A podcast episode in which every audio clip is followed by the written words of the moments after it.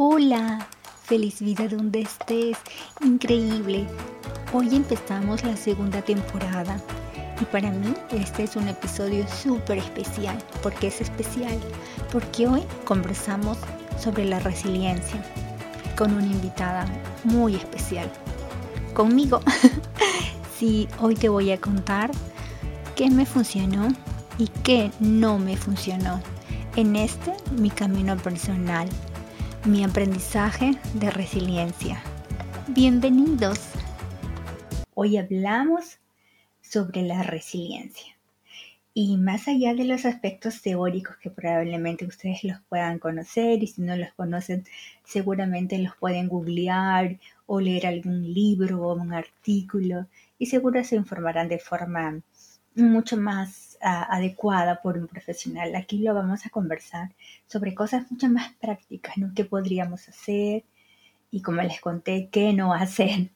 Resiliencia es, es algo que, que todos los, con el, es como que un plus con el que todos venimos, todos, absolutamente todos. ¿Y por qué pasa que en algunas personas esto se puede desarrollar de forma mucho más eh, diría yo, más ágil o más rápida que en otras. O ¿qué, ¿Qué ocurre? Em, ¿Qué está, qué pasa? ¿Qué, ¿Por qué hay esa diferencia entre una persona y otro? Primero hay que recordar que la resiliencia es em, la forma como enfrentamos determinado evento adverso en nuestra vida. Y evento adverso no es igual para todos. Entonces, cuando nos encontramos con una persona que está pasando por un momento adverso, ya sea la pérdida de un trabajo o tal vez está em, terminando una relación o una relación de pareja o separándose de alguna amistad de muchos años que era importante para él o tal vez una mudanza o, o reprobó un examen, lo primero que tenemos que hacer es respetar que lo que ella siente no es igual a lo que yo siento, o lo que él siente no es igual a lo que yo siento. y esas cosas de que, ay, no, míralo del lado positivo, o este, o échale ganas, ¿no? O pon más de tu parte. Esas cosas en realidad no, no ayudan, no ayudan a la otra persona porque la otra persona siente que sus emociones no están siendo validadas y nosotros de alguna manera estamos transgrediendo ese límite de no respetar lo que la otra persona siente. Entonces, hay que primero verlo desde los dos lados, ¿no? Primero nosotros, cuando pasamos un evento difícil, ¿qué nos gustaría escuchar? ¿Y qué no nos gustaría escuchar? Entonces, cuando hay algo que, que no nos gusta escuchar, pues no se lo digamos al otro tampoco, ¿no? Porque mm, en realidad no, no ayudamos. Al contrario, la persona siente que sus emociones no, no son validadas y simplemente tal vez la siguiente vez no, ya no quiere compartirla con, con nosotros. Pero bueno, continuemos con la resiliencia.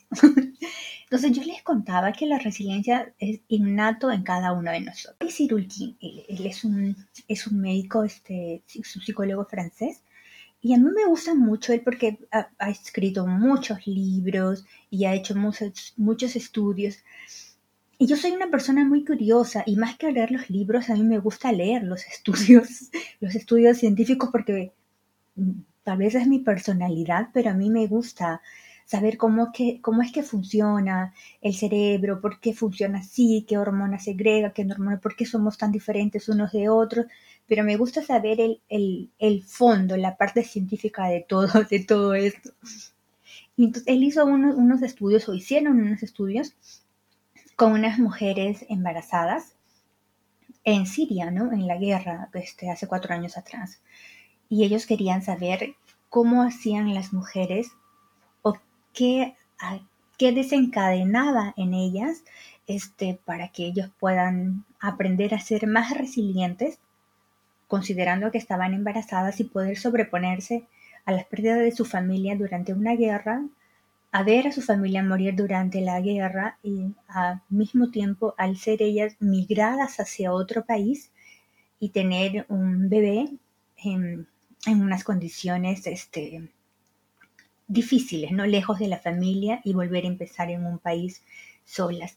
Lo que ellos determinaron era súper interesante porque primero determinaron que la resiliencia no es un, un, factor genético, ¿no? No, no es como que, ay, mira, tengo el cabello este, oscuro porque lo heredé de mis papás, o sea, no es porque mi papá es resiliente, yo voy a ser resiliente. Em, no, él dice que no funciona así. Entonces, este, eh, determinaron primero que esa no era la primera entrada, que sí es sumamente importante los primeros años de vida de, de, de las personas como niños para formar la resiliencia. Por ejemplo, si este, una persona ah, o un niño crece en un ambiente en el que emocionalmente no se siente sostenido, y emocionalmente me refiero a, a los cuidadores que están cerca, que, que, le dan la seguridad para poder enfrentar los, los, este, las cosas difíciles, como que tan simple como que ir al kindergarten y compartir un juguete con otro niño, o poder quedarse solo en la sala mientras mamá se ducha y poder superar esos momentos de mm, esos espacios muy cortitos de, soledad, esos minutos que el niño tiene de, de soledad, porque siente que en ese momento para él todo es adverso porque no está con su cuidador. Entonces, el hecho de que la mamá regrese y lo abrace y el niño sienta que aunque en la escuela no le haya ido todo súper lindo, va a llegar a casa y lo van a cuidar, lo van a abrazar, o dicen que el niño afectivamente se sienta protegido, sienta que, que sus emociones son escuchadas, sienta que si tiene un problema va a poder eh, contárselo a, a sus cuidadores y se va a sentir sostenido. Entonces el acompañamiento emocional es súper importante porque el niño va, aprende a tener esas herramientas de, espera entre los espacios en los que está solo. Y más aún, si durante esos espacios que está solo, él aprende a, qué sé yo, a jugar, a entretenerse solo, sabe que él mismo es capaz de, de cuidar de sí mismo durante esos espacios cortos. Entonces, cuando va creciendo, va aprendiendo que se tiene a sí mismo. Y eso es súper bien, cosa que no ocurre cuando un niño no está este, acompañado emocionalmente. Ya sea porque, porque tal vez la, los padres este, no están físicamente o porque los padres tienen que trabajar y él se queda a cargo de, de, otra persona que no le da la atención necesaria, él siente realmente que no, que no se encuentra con sí mismo, que está siempre totalmente dependiente de lo que pase afuera para sentirse cuidado. No, a pesar de que sí es cierto que es súper importante eh, las herramientas que adquirimos cuando somos pequeños, también es algo que se pueda trabajar. Es algo que se puede trabajar cuando ya somos adultos. Y a pesar de haber tenido tal vez una vida complicada de pequeños, podemos ya como adultos adquirir herramientas para que eh, nuestra resiliencia pueda ayudarnos a sobreponernos a problemas difíciles, como, como por ejemplo perder una, una pareja, ya sea porque la pareja eh, ha fallecido o, tiene una enfermedad o simplemente la relación ha terminado. Y es humano, es lógico que primera, la primera intención es quejarnos, ¿no? Si nos quejamos porque, ¿por qué me pasa esto a mí? yo no lo merecía, si soy buena persona, porque solo me están pasando cosas malas, ¿qué, qué me sucede? El, em, el, universo es malo, el entorno es malo, todos son malos, todo lo que está pasando conmigo es responsabilidad de todo lo que ocurre afuera. Y bueno, sí, es parcialmente cierto, porque lo que pasa afuera, de hecho, que sí me impacta, de hecho, que sí me va a impactar, que sí me va a doler, pero la forma en la que yo reciba las cosas va a hacer la diferencia. Y, lo que el estudio los que, ellos, habían realizado y las herramientas que podríamos utilizar para sobreponernos a un evento como este, es, por ejemplo, primero aceptar que es parte de mi historia, Y si es parte de mi historia, yo tengo parte de responsabilidad en esa historia.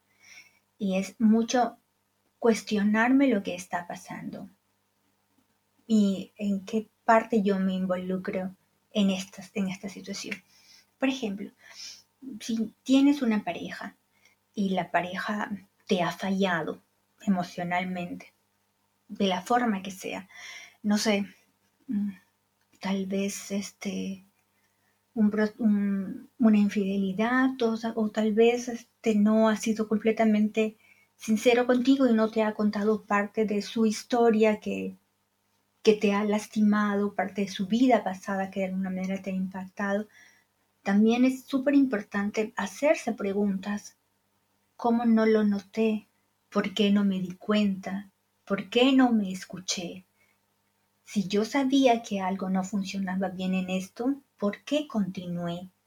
Entonces ese evento difícil te ayuda a autoconocerte y te ayuda a ver que sí, no es que seas, no es que merezcas lo que está pasándote, no es que sea tu responsabilidad lo que está pasando, pero es tu responsabilidad conocerte a ti mismo, es tu responsabilidad estar más atenta de lo que está pasando fuera. Es tu responsabilidad prepararte emocionalmente para poder detectar todo lo que viene afuera.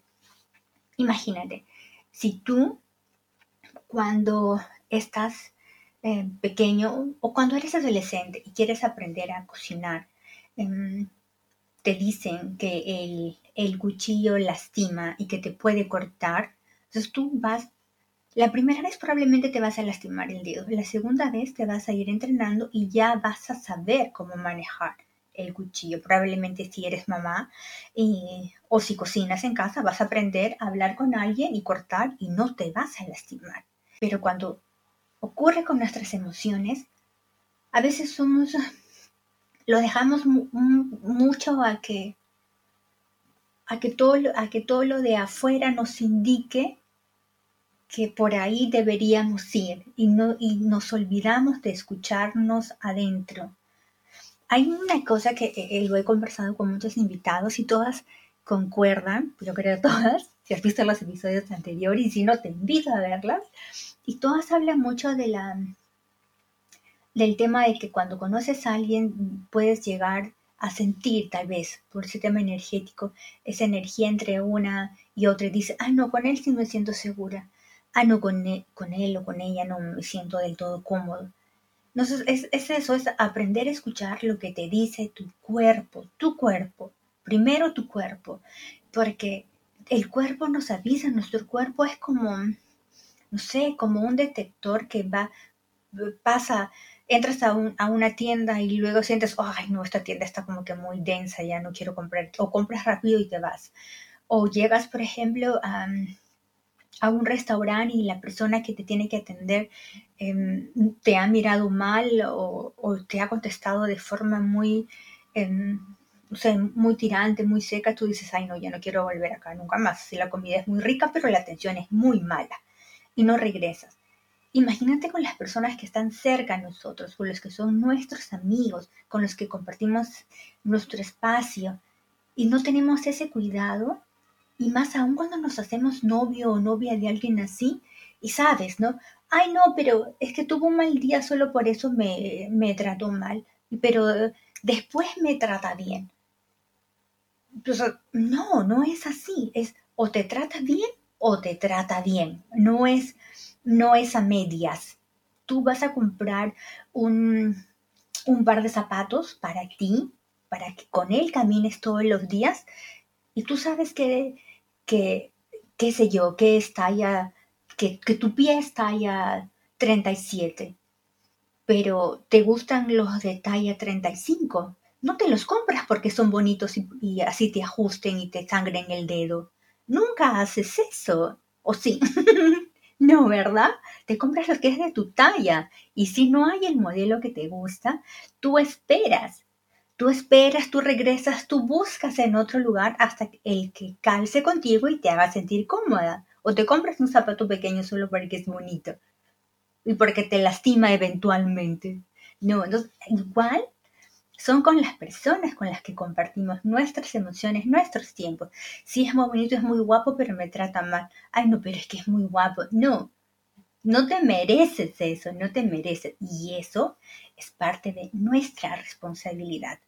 Eso sí es nuestra responsabilidad. Entonces, cuando una relación se acaba, cuando una relación de amistad, una relación de pareja, lo que fuese, eh, se acaba, es primero autoevalúate.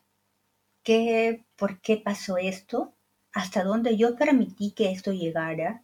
¿Por qué no me puse los límites? ¿Qué pasó? No me escuché. Y mírate hacia adentro y empieza a corregir. Esa corrección te ayuda a mejorar la resiliencia. Tómate el tiempo que necesites. No compares tus tiempos con lo de nadie. Si tu amiga pudo superar una relación en tres meses, qué bien. Si tú necesitas un año, también está bien. Porque eres diferente, porque sientes diferente, porque tus emociones son diferentes y porque tu historia de vida, porque tus herramientas emocionales son diferentes. Entonces, así nomás es. Entonces, lo primero es autoevaluarse. Igual lo mismo cuando pierdes un trabajo y el jefe te dice, em, lo siento, no, no va más. Y tú dices, pero si fui muy buena empleada, si trabajé aquí 10 años, ¿por qué me está despidiendo de esa manera cuando yo no lo merezco?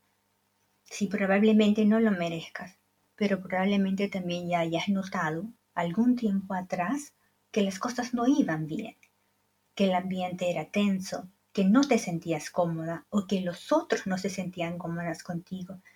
Entonces, si lo estás notando, ¿por qué dejar que las cosas avancen cuando en ese momento tú tienes que decir, ok, todo está difícil para mí acá, difícil por el entorno, difícil porque la gente ya no se comunica conmigo de igual forma, ¿qué haces? Tal vez empiezas a mirar otras oportunidades de trabajo, después empiezas a, y si no quieres irte, empiezas a hablar con el jefe, ¿qué está pasando? No me siento cómoda, tampoco te sientes cómodo conmigo, lo podemos solucionar. Si no lo podemos solucionar, es necesario que yo me retire. ¿En qué tiempo me puedo retirar? ¿Cómo voy a? Y haces el proceso de transición diferente, porque sí nos damos cuenta, sí lo notamos, pero no nos queremos escuchar. Entonces lo primero es autoevaluarte todas las cosas que suceden en nuestra vida, por más duras que sean, por más adversas, por más difíciles, siempre tienen un mensaje atrás, siempre. Absolutamente siempre. Inclusive cuando, cuando duelamos a una persona, cuando perdemos un familiar. A mí, en lo personal, esta es una opinión muy personal, a mí en lo personal lo que cuando siento cuando me cuentan que alguien ha, fallecido, mi primera pregunta siempre es, ¿y, fue feliz? ¿Y habré sido yo realmente alguien que aportó a su vida? ¿Y realmente fue una persona feliz? Y si, y esas preguntas, bueno, sí, tal vez no fue mi mejor amiga, tal vez no le di lo mejor de mí, tal vez este, a la, la persona que ya no está, en algún momento me porté mal con ella o fui grosera, qué sé yo, tal vez no lo hiciste de la manera correcta y ya no está, ya no hay forma de, de resarcir. Pero igual tú te quedas con eso y lo trabajas, lo trabajas para ti. No voy a volver a comportarme así la siguiente vez. Me dolió y es lo pude haber hecho mejor, pero no lo hice, pero lo voy a hacer mejor para las siguientes ocasiones. Y si lo hiciste bien, si la persona que tú amaste, que tú queriste, que tú cuidaste, que tú cobijaste, ya no está físicamente aquí, entonces te quedas con eso, con el dolor de la pérdida, porque duele, definitivamente duele, pero también con la sensación de amor que compartiste con esas cosas bonitas que diste. Y no significa que, que no te va a doler. Significa simplemente que tienes que hacer un equilibrio entre lo maravilloso que viviste con esa persona que ya no está y lo doloroso que te puede quedar a ti como vacío por ya no tenerla físicamente y, compensar. Y, y saben que yo leí hace un tiempo atrás que la forma más grande de amor incondicional que existe en este mundo es cuando amamos a alguien que físicamente ya no está. Y yo me quedé, con eso me quedé pensando y dije, pero ¿cómo puede ser posible? Eso no lo, porque en realidad no lo entendía. Y luego entendí que sí tiene mucha razón. Que se fijan que cuando amamos a alguien, por ejemplo, a tu, a tu hijo, a tu esposo, a tu novio, no, a tu novia, a quien sea, este, tú le aprendes a amar en el día a día, Y compartes abrazos y compartes besos y también compartes discusiones y malos entendidos, pero, pero aprendes a amarla porque la ves, porque la tocas, porque la hueles y porque está allí. Y todas esas cosas van sumando al amor, ¿no? Todo, todo lo que ella siente, lo que lo que ella piensa, lo que, lo que puede sentir con ella, las emociones que te despierta con ella, lo suavecito de su piel. Pero cuando alguien no está físicamente, lo aprendes a amar solo por amar, porque ya no, ya no tienes ese plus adicional de verla, de tocarla, de olerla, de sentirla.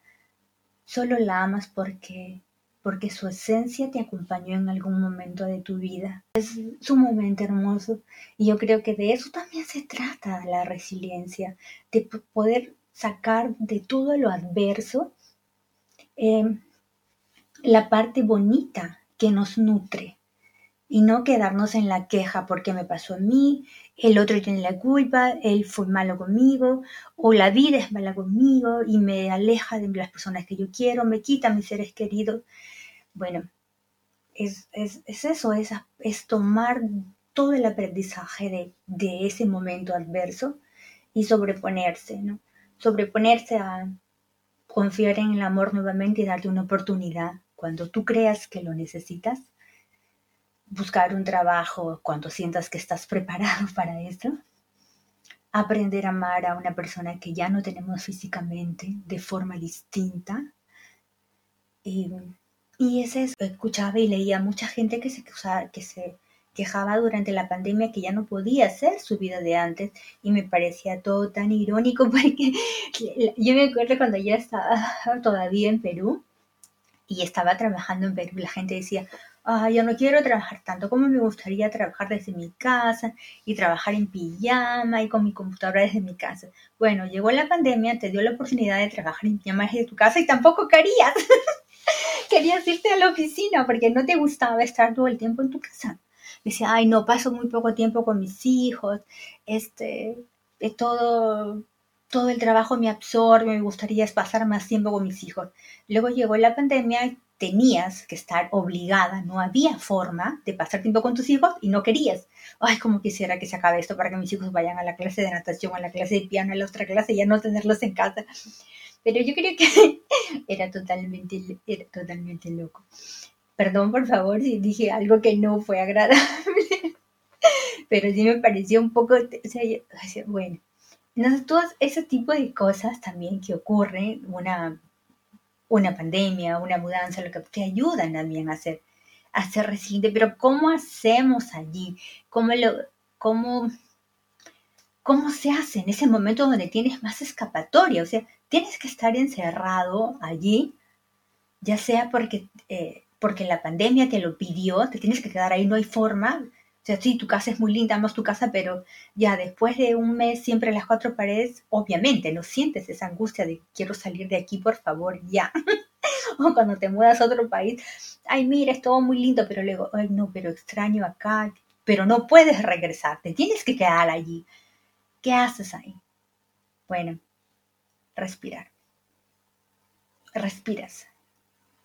Sí, yo sé, es muy cliché que siempre te dicen lo mismo, que respira, respira, respira. Pero y yo creo que no es tan cliché. Es, es respirar y lo que yo hago es eh, meditar. Medita. Cuando tú te sientas a meditar, las personas que tienen práctica de, meditación eh, tienen esa, esa facilidad de poder sentarse y desconectarte de todo lo que te pasa alrededor, de todo el estrés que tienes. Estrés tan simples como, como el tráfico, estrés tan básicos como que ir al supermercado y hacer la fila en, la caja antes de pagar. Y, todo eso te, carga, te estresa, hasta las cosas que parecen simples, que, voy a cocinar hoy? No tengo la más mínima idea. Y algo que podía ser fácil tal vez, te está tomando dos horas dándole vuelta en la cabeza y con qué mezclo el pollo hoy, ¿no? Y con qué, qué ¿qué hago de comida hoy? Y, sí, y al final esas cosas que a veces son pequeñitas nos terminan conflictuando. Y es normal. Y va a pasar eh, siempre. nos va a ocurrir eh, de manera cotidiana. Entonces, ¿cómo hacemos allí? A mí lo que me funciona mucho es em, pausar, hacer una pausa hacer una pausa, una meditación chiquita. Los que están entrenados podrían meditar media hora, 40 minutos y los que no están muy entrenados, yo creo que con, con un minuto es suficiente. Pero un minuto en el que en el que realmente te desconectes de todo, de todo. O sea, no porque es súper loco porque cuando te sientas a meditar, te sientas, tú dices, voy a meditar, voy a conectarme conmigo misma, empiezas y, y luego te aparece por acá, tienes que recoger al hijo en una hora. Eh, no, no lavaste la ropa, no enviaste el email y todas las, todas las cosas que ni siquiera habías considerado media hora antes que las tenías que hacer, aparecen todas por tu cabeza así diciéndote, eh, tienes que hacer esto y aquello y no te olvides de esto y tienes que llamar a tu mamá y a tu... Entonces es, es, es bien difícil, pero no imposible. Entonces, ¿qué hacemos allí? Continuamos, sigue, o sea, no te pares, cierra los ojos, respira, trata de relajar lo más que puedas a tu ritmo, no te esfuerces, no, no, si tu amiga te dice que medita media hora, le dices que bien, de bien, me alegro por ti. Si tú lo puedes hacer un minuto, también está bien. Porque eres tú, ya aprenderás, aprenderás. Y si no aprendes, pues con un minuto es suficiente. Tal vez ese minuto es lo que tú necesitas. Nada más. Y, y es eso, ¿no? Es, si estás pensando en miles de cosas, dale, no, no digas, no, no pienses. O sea, no, no trates de poner un semáforo en tu cerebro y, le digas al pensamiento de, por favor, detente aquí, detente acá. No, déjalos pasar, que pasen todos unos de otros, que venga acá, tengo que llamar a mi mamá, tengo que recoger a mi hijo, tengo que llamar a todos, déjalos que todos pasen, todos, tú quédate quieto y solo respira y deja que todos pasen uno detrás de otro. Va a llegar un momento en el que simplemente por empezar a respirar y a relajar, van a desaparecer. Van a desaparecer y tú conéctate así, apágate por completo. No le pongas un timer, no controles, no hagas nada.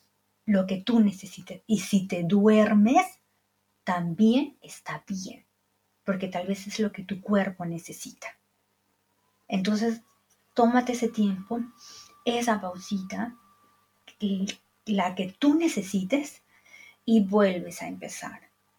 Y vuelves a empezar más calmada a reorganizar tus cosas, a reorganizar todo aquello que tienes que hacer, todos los pendientes, porque recuerda nuevamente que lo que es difícil para ti, tal vez no lo sea para mí. O lo que es fácil para ti, tal vez para mí es difícil. Entonces todos afrontamos la vida de forma diferente de manera diferente con las herramientas que tenemos. Y la tercera parte y la más importante es no trates de resolver solo los problemas, no lo hagas. Porque yo he estado allí y yo en algún momento dije, no, yo voy a resolver esto sola porque, porque es mi problema, porque yo puedo, porque soy autosuficiente, porque, porque así es. Y no, no es así. Porque lo único que vas a conseguir es cargarte todo atrás. Mm, imagínate cuando tú vas a comprar al supermercado o a donde vayas a comprar ropa, lo que tú quieras comprar y cuando tú compras algo, em, bueno, obviamente tienes un carrito allí que empujas, pero imaginemos que no tienes el carrito, que no tienes el carrito y que quieres comprar, qué sé yo, ah, naranjas. Compras un kilo de naranjas y te cargas el kilo de naranjas. Y luego compras azúcar y te cargas acá el azúcar. Y luego te cargas, tienes un kilo de azúcar, un kilo de naranja, y luego quieres comprar pan, y, luego, y terminas cargando, y va a llegar un momento en el que si era fácil cargar 5 kilos de aquello que tú necesitas para alimentarte, ya no vas a poder cargar 10, ni menos 15, ni menos 20. No vas a poder. Y vas a pedir ayuda, porque tú pides ayuda. Vas por un carrito, cambias la canasta de compras por el carrito. Si alguien no te puede dar, pides a alguien que te ayude. Si tienes un auto, pides a alguien que te ayude a llevar las cosas al auto. Y haces que todo pueda fluir, porque tú reconoces que no puedes. O te quedas allí tratando de levantar una bolsa de 50 kilos cuando tú pesas 48. No, ¿verdad? No, no puede ser. No, no, no lo haces. Y con las emociones es igual. Es lo mismo. Estás tú, tus emociones, tu autocuidado, lo que tú sientes, lo que tú piensas, lo que tú necesitas y encargarte de ti misma. Si eres madre, te tienes a ti misma y también cargas con las emociones de tu hijo porque lo amas y porque quieres que a él le vaya bien. Si tienes un hijo, si tienes dos, si tienes tres, si está el esposo, también con el esposo. Con lo que le das a él, lo que él te da, lo que construyen con tu familia. Si tienes a tus padres, también. Si tienes a tus hermanos, también. Si tienes a tus amigos, también. Y los tienes todos acá, todos. Hay momentos en que la vida fluye tan fácil que puedes con eso y aprendes a balancearlo. ah, sí. Y si estás bien balanceada, dices, bueno, la persona que carga con todo esto soy yo. Eso significa que esta persona tiene que ser más fuerte emocionalmente que todo lo que está afuera. Porque si no es así, este problema tan pequeñito, como que reprobó un examen mi hijo, cuando yo no estoy fuerte, me va a tumbar. O este problema de que, em, mira, mi esposo tiene que viajar el, una semana por trabajo y me tengo que quedar sola con los chicos y hacer todo yo sola, no voy a poder y me va a sobrepasar, porque yo no estoy preparada emocionalmente para solventar todos esos puntos. Es obvio, no voy a poder. Imagínate si hay todas esas cosas chiquititas, que también son eventos, que tal vez tú dices, ay no, pero es tan lógico, yo lo puedo manejar, pero otra persona tal vez no pueda. Por eso es que volvemos al inicio, no es igual para ti que para mí. Y si a eso le asumimos el hecho de que tengas un familiar que tiene un problema de salud al cual tú quieres ayudar, pero no puedes ayudar porque tienes al hijo por acá, al esposo por acá, el trabajo por acá, y tú estás completamente desestabilizada, te vas a romper, va a llegar un momento en que te vas a romper. ¿Cómo hacemos allí? ¿Cómo, cómo se trabaja la resiliencia cuando, cuando tienes un montón de cosas por hacer y tú sabes que no puedes? Lo primero que es que hacer es aceptar. No puedo. No puedo. ¿Y por qué? Porque es humanamente imposible. Porque no somos supermujeres. No lo somos. Esa idea de que lo podemos todo es absurda. No lo podemos todo. Perdón. No podemos hacerlo todo. No somos la mujer maravilla, no tenemos superpoderes, no podemos. Y la forma en la que podemos sobreponernos a las cosas, a la adversidad, a los eventos cotidianos pero complicados, es tener una red de apoyo. Y la red de apoyo va desde cosas tan simples como tal vez una amiga que te escuche, tal vez tu madre que te escuche, y por qué no, y súper importante, una ayuda terapéutica también. Y, y así es, hay momentos en los que uno tiene que decir, no puedo con esto más. Y trabajar en ti. Lo más importante eres tú, tu autocuidado. Si no tienes tú, tu fortaleza en ti, ¿cómo puedes con todo lo que está pasando afuera? Es imposible. Entonces eres tú. Y tener una red de apoyo es, mi hijo está, reprobó una materia. Es una materia súper importante para él. De eso tal vez depende su año escolar. ¿Puedes tú ayudarlo con esa materia? ¿No puedes ayudarlo en esa materia? Tal vez tu esposo puede. O sea, no, suéltalo y dile a tu esposo, tiene problemas, qué sé yo, con la matemática, tú eres bueno con eso dale media hora al día y déjalo allá. Tal vez el esposo no pueda, tal vez el abuelo puede, tal vez el tío puede. Y si tienes posibilidades, tal vez hasta un maestro particular. Pero lo trasladas hacia otro lado, ya no te cargas tú con eso. Tienes un familiar enfermo y quieres ayudar, pero no puedes porque el 80% de tu tiempo lo ocupa tu familia tu familia, tu familia, la nueva familia que has constituido con tu esposo y, no puedes ir a ver a tus padres, habla con tus hermanos, si, si tienes hermanos. Si no tienes hermanos, con una tía, con un amigo, con alguien que los pueda acompañar.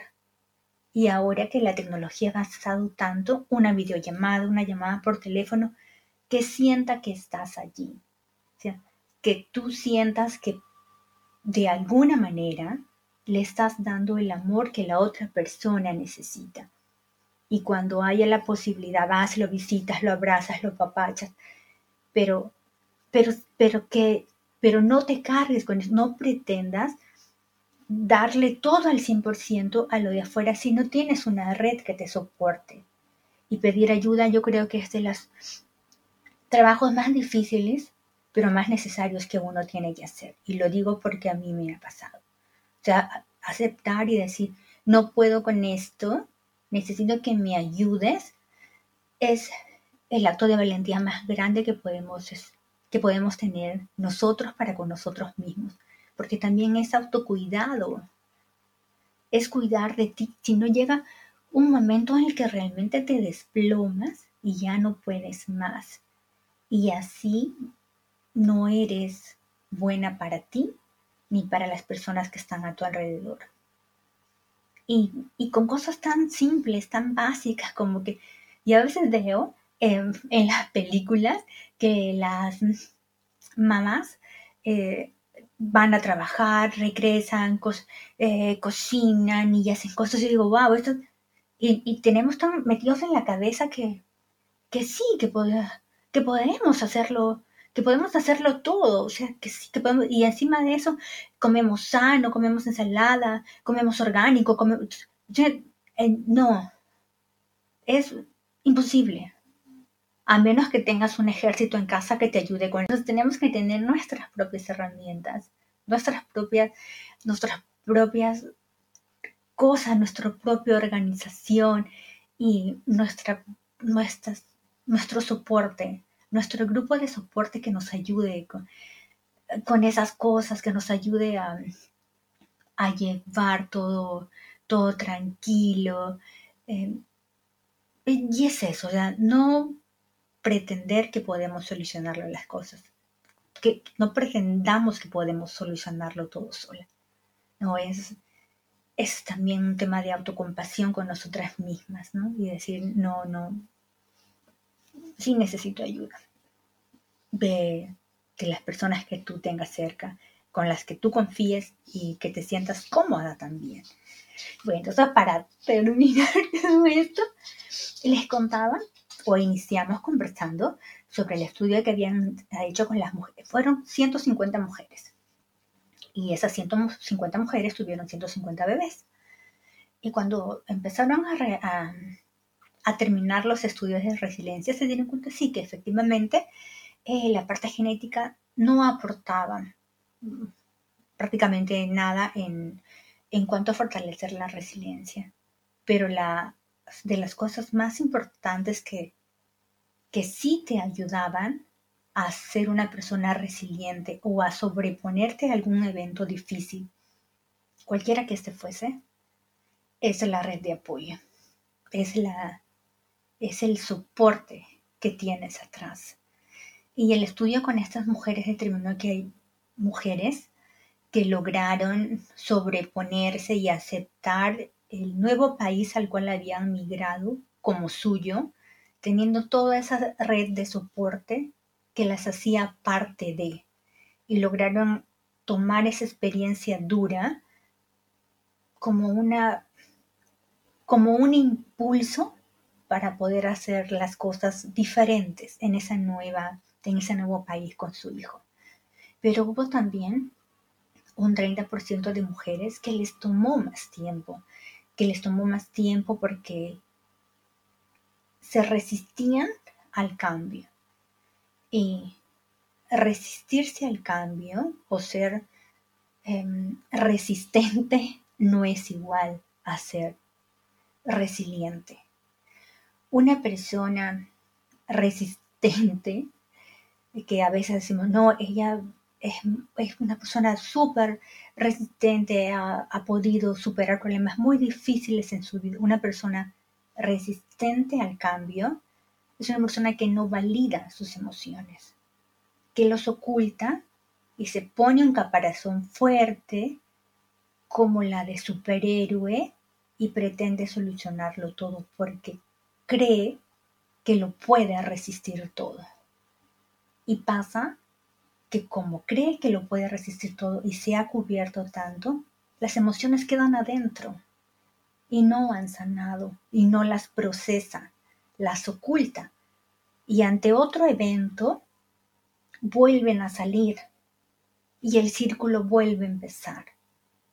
Pero una persona resiliente ha mirado sus emociones, ha aceptado su parte de responsabilidad en eso ha visto el aprendizaje de esto, lo toma para mejorar y para impulsarse hacia algo nuevo. Esa es la diferencia. Y yo leí hace, hace mucho tiempo atrás que la vida era como ir a la escuela. Y en la escuela tú no te puedes pasar todos los años de recreo o todo el tiempo no te la puedes pasar de recreo te tienen que enseñar matemáticas, ah, lengua, ah, historia, física, química, y te enseñan muchas otras cosas. ¿Y por qué te las enseñan?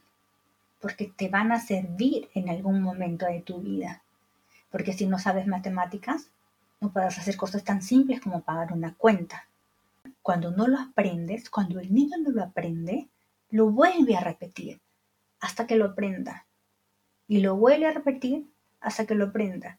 Y llega un momento que lo aprende y a veces a algunos les tomará la escuela, ¿cuántos son? ¿11 años? Y sale 11 años preparado para sumar, para restar, para hablar correctamente, para escribir un email, para saber cosas básicas de lo que pasó en el mundo y lo sabe. Y si no lo sabe, ya no serán 11 años, serán 12, pero lo tiene que volver a aprender porque así sale y se enfrenta a la vida nosotros como adultos, cuando ya estamos en la vida, cuando se supone que ya aprendimos todo eso, pero como no nos enseñan emociones, salimos en la vida a manejar nuestras emociones. Entonces, si no sabemos aceptar nuestra parte de responsabilidad cuando tenemos una relación de pareja, una relación de amistad, una relación de trabajo y esta se quiebra, entonces la vida nos vuelve a repetir la misma materia hasta que la aprendamos. Así es. Cuando la aprendes, ah, viene otra materia difícil y la tenemos que volver a aprender. Porque así es, no nos podemos pasar todo el tiempo de recreo, no nos podemos pasar todo el tiempo en fiesta. Tenemos que aprender. Y yo creo que eso es lo bonito de la vida, esa es la parte mágica que tiene la vida, que es un constante aprendizaje. Es un y, y, de las cosas más bonitas que, que podemos aprender, de lo más bonito que, que se nos ha dado como regalos como ser humano, es la resiliencia. Esa es la resiliencia, es, es mirarme hacia mí, hacia adentro, con los recursos que yo tengo, tomar este evento difícil y sobreponerme a él en el tiempo que sea necesario para mí, con mis herramientas, con mi aprendizaje, sin comparar, sin mirar al lado, solo para mí. Y aprendo yo y cuando yo haya aprendido, puedo compartir todo eso con las personas que están a mi alrededor y nutrir mi vida y nutrir la vida de los demás.